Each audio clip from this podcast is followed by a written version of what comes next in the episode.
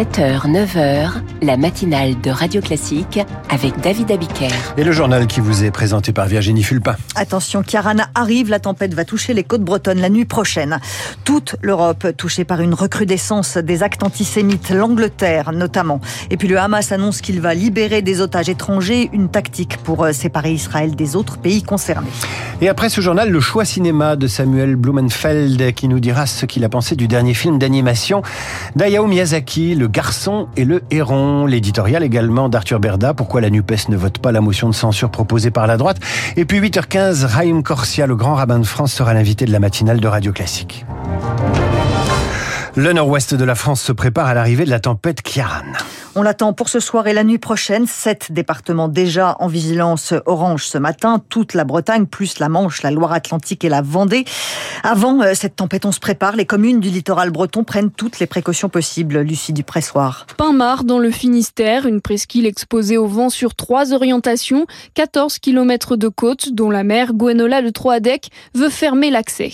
Il s'agit beaucoup d'empêcher les imprudences. On va protéger ces 14 km de côte par l'installation de barrières euh, principalement, par des routes barrées, par des routes interdites. Tous les accès à la mer vont être fermés totalement. L'entrée des ports aussi sera bloquée. Les pêcheurs, eux, se sont déjà organisés. On a participé à faire remonter les bateaux, on les a fait quitter les ports, parce que des creux, même dans le port, de plusieurs mètres, une surcote de 1 à 2 mètres, des inondations et des subversions, oui, ça met en danger euh, les bateaux et leurs propriétaires. C'est pour ça qu'on a tout enlevé. Dans le Morbihan, en cette période de vacances, c'est surtout la situation des campings qui inquiète le maire de Plumeur, Renan Loas. On a demandé au camping de nous faire le recensement de toutes les personnes présentes. Dans nos premiers échos, on a beaucoup de campings qui sont pleins. J'en ai eu un au téléphone. Il y a près de 250 touristes encore dans le camping. Nous, on peut être amené à héberger ces personnes-là pour la nuit. Quoi. La salle multisport de la ville est déjà prête pour les accueillir. La disposition est prévue dans le plan communal de sauvegarde. Il pourrait être activé à la demande de la préfecture. Le trafic des TER sera interrompu demain dans cinq régions, Bretagne, Pays de la Loire, Normandie, Centre-Val de Loire et Hauts-de-France. La mairie de Paris porte plainte. Une enquête est ouverte après la découverte d'étoiles de David taguées sur des immeubles du 14e arrondissement. On le sait, depuis le 7 octobre et les attaques du Hamas en Israël, les actes antisémites se multiplient, 850 incidents en tout. Et la France est loin d'être la seule touchée. En Angleterre, on connaît les mêmes affres. À Londres, Laura Camus de la peinture rouge jetée sur les grillages d'une école juive, des tags ou des menaces en ligne, voici le genre d'actes antisémites recensés au Royaume-Uni au mois d'octobre. Il y a désormais des forces de police devant la plupart des écoles juives du pays. Pourtant, devant Scotland Yard, ils étaient plusieurs centaines la semaine dernière à dénoncer le laxisme des policiers lors des manifestations pro-palestiniennes. Car même s'il n'y a pas eu d'incident notable, certaines images ont choqué. Au pied de Big Ben, un homme a été vu en train d'agiter un drapeau noir aux inscription blanche priant que les juifs soient maudits. Et au cœur du débat, un slogan largement entendu De la rivière à la mer, la Palestine sera libre. Pour certains, dont la ministre de l'Intérieur britannique, c'est un slogan antisémite appelant à effacer Israël de la carte. Et pour les manifestants qui l'entonnent à tue-tête, c'est simplement une façon d'apporter son soutien au peuple palestinien. Laura Calmus à Londres pour Radio Classique. Gaza, coupé du monde. Plus de téléphone, plus d'internet ce matin dans l'enclave. Hier, l'armée israélienne a bombardé un centre de réfugiés. Une cinquantaine de personnes sont mortes. Tsahal se justifie en disant qu'elle visait un chef du Hamas. L'offensive terrestre israélienne continue à Gaza avec des pertes. Neuf soldats ont trouvé la mort ces dernières heures dans des combats violents avec le Hamas. Le Hamas qui annonce vouloir libérer plusieurs otages étrangers dans les prochains jours sans plus de précision. Et pour le général de Dominique Trinquant, c'est révélateur de la tactique du Hamas.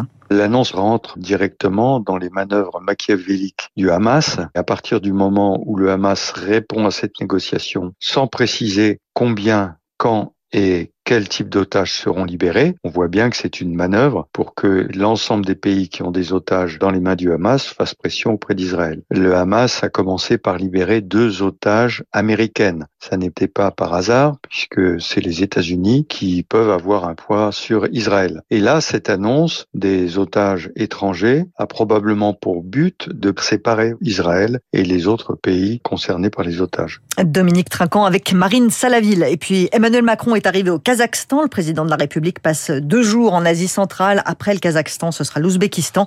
Il est accompagné de chefs d'entreprise pour signer des contrats. Je vous dis euh, à demain, Virginie, puisque vous avez signé un contrat avec nous. Vous présentez le journal de 7h, de 8h, etc. Oui, c'est moi, c'est pas Emmanuel Vous vous y engagez, voilà. Ouais. Le rappel des titres à 8h30, à suivre le choix cinéma de Samuel Blumenfeld. Samuel Blumenfeld, bonjour. Bonjour David. Vous avez vu Le Garçon et le Héron, le dernier film du maître de l'animation japonais, Hayao Miyazaki. Que raconte ce film? Ah, c'est...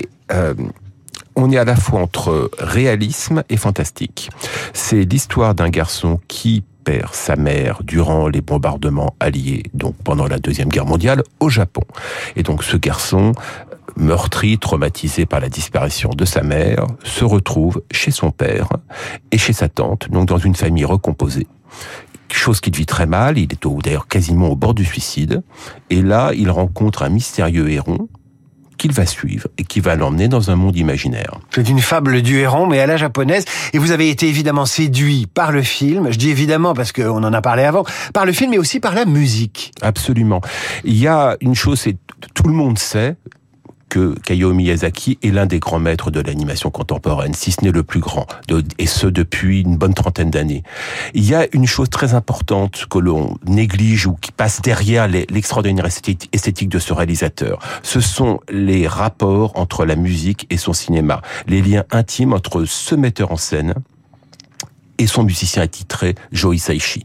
Et ce tissage entre musique et dessin est absolument unique dans l'histoire de l'animation.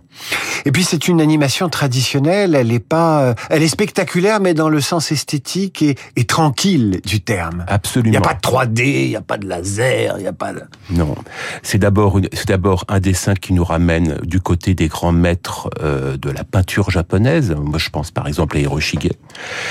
Donc c'est ces grands paysagistes. Et puis encore une fois, c'est la c'est l'animation en 2D. Euh, cette animation en fait où l'on sent à chaque plan la main humaine. Alors avec qui va-t-on voir ce film? On y va avec son garçon ou sa fille et son héron, mais tout le monde n'a pas de héron. Non, tout le monde n'a pas de héros, mais, euh, mais fort heureusement, tout le monde a des parents en général, père et mère. Et donc, vous y emmenez votre fils et ou votre fille pour leur montrer ce que peut être le cinéma, à la fois un divertissement et un art. Eh Ben moi j'irai avec Virginie Fulpin qui est restée pour vous écouter, Samuel Blumenfeld. C'était votre choix cinéma. Je vous dis à la semaine prochaine à suivre la NUPES qui ne vote pas la motion de censure déposée par les Républicains à l'Assemblée. Mais pourquoi donc? La réponse d'Arthur Berda, Radio Classique, il est 8h07.